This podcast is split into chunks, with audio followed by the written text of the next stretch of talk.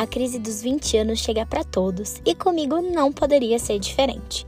Se você, assim como eu, tá lidando com os medos e inseguranças dessa fase, esse podcast é para você. Eu sou a Bia, tenho 25 anos, sou publicitária por formação e ansiosa, mas não por opção. Seja bem-vindo aos 20 e tantos. Vamos papiar? Oi, gente, tudo bem com vocês? Sejam bem-vindos a mais um episódio do Vinte Tantos. E hoje o episódio não vai ser aquela coisa leve, vai ser um pouco mais sensível o tema. Então já aviso que pode conter as, alguns gatilhos, né? Dependendo a sensibilidade de cada pessoa.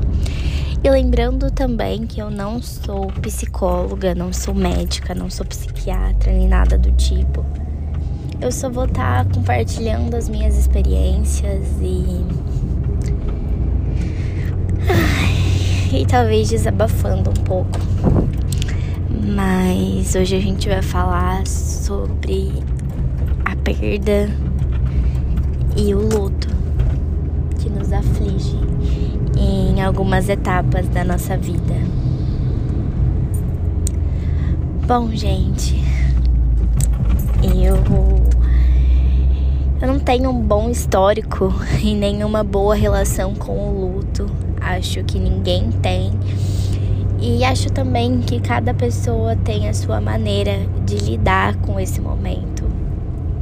Então, tem pessoas que choram, tem pessoas que se escondem do mundo, tem pessoas que que continuam como se nada tivesse acontecido e acho que a gente não pode julgar porque cada pessoa tem a sua maneira de passar por aquilo ali. E essa semana eu perdi mais um dos meus cachorrinhos.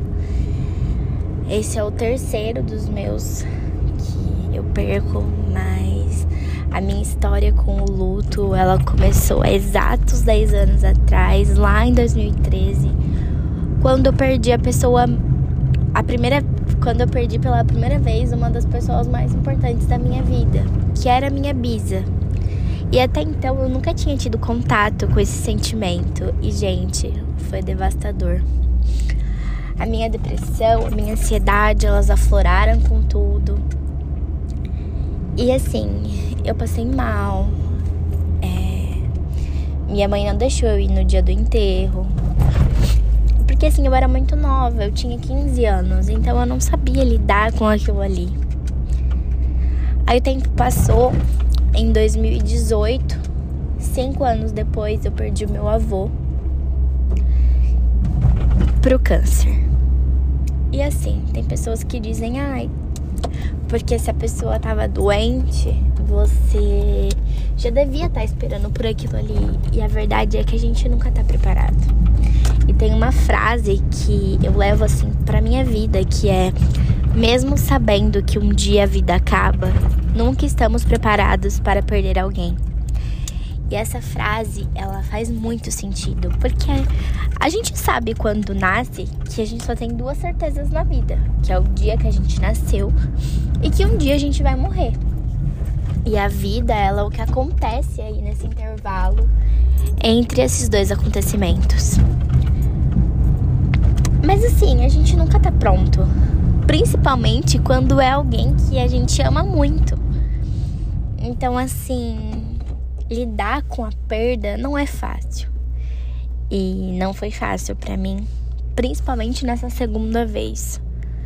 Porque aí, é, além do luto, vem sentimentos de que eu poderia ter feito alguma coisa, eu poderia ter ajudado de tal forma, e aí surgem um milhão de pontos de interrogação na nossa cabeça.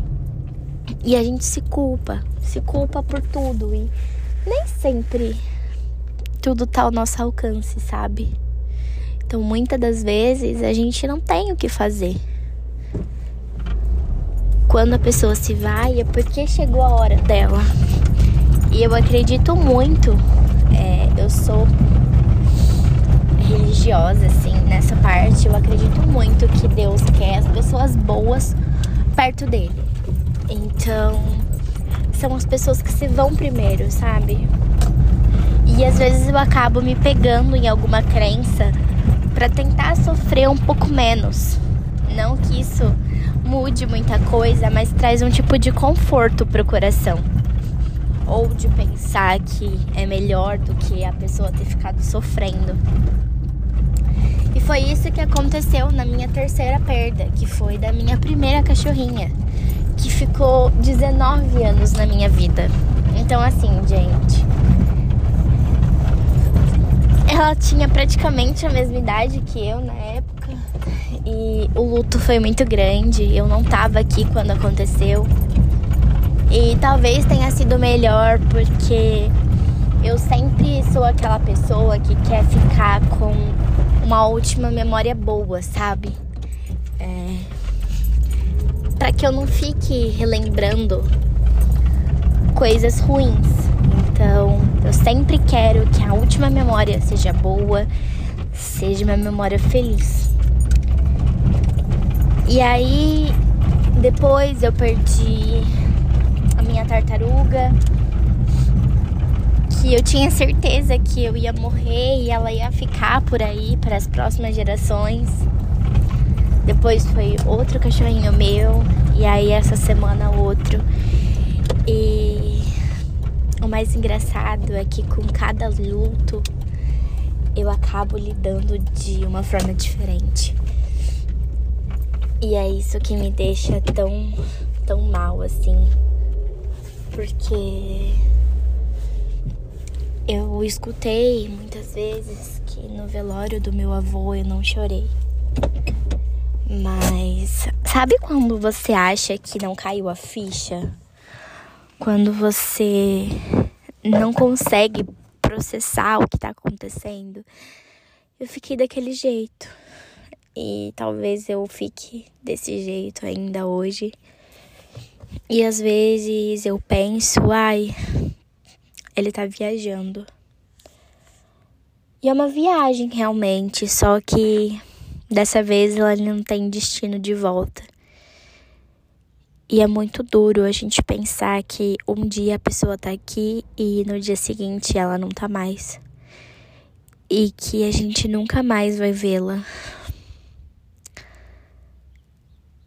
É difícil lidar com esse sentimento de perda, sabe?